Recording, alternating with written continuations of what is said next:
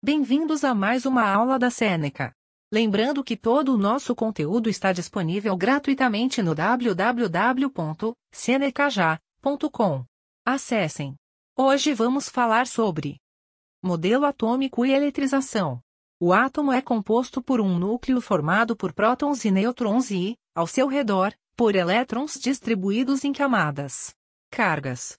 Os prótons possuem carga elétrica positiva. Os nêutrons não possuem carga. Os elétrons possuem carga negativa. Elementos subatômicos. Os átomos possuem a tendência de manter o mesmo número de elétrons e prótons. Os prótons não podem sair do átomo, ou seja, são elementos fixos. Os elétrons podem passar de um átomo para outro, principalmente os da última camada. Corpos eletrizados. Todo corpo é feito por átomos.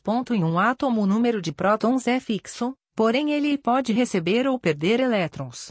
Quando isso ocorre o átomo fica eletrizado. Se o átomo recebe elétrons, ele fica carregado negativamente.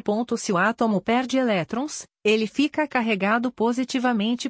Quando o número de prótons é igual ao de elétrons, o átomo está eletricamente neutro. Atração e repulsão. Cargas elétricas de mesmo sinal se repelem. Cargas de sinais opostos se atraem. Por isso, corpos eletrizados com a mesma carga se afastam um do outro. Já corpos com cargas de sinais opostos se atraem. Se acontece atração e afastamento é porque existe a atuação de uma força, a força elétrica.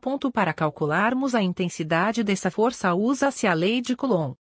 Chegamos ao final desse episódio. Lembrando que tem muito mais conteúdo, exemplos e exercícios gratuitos disponíveis no www.senecaja.com. Até mais!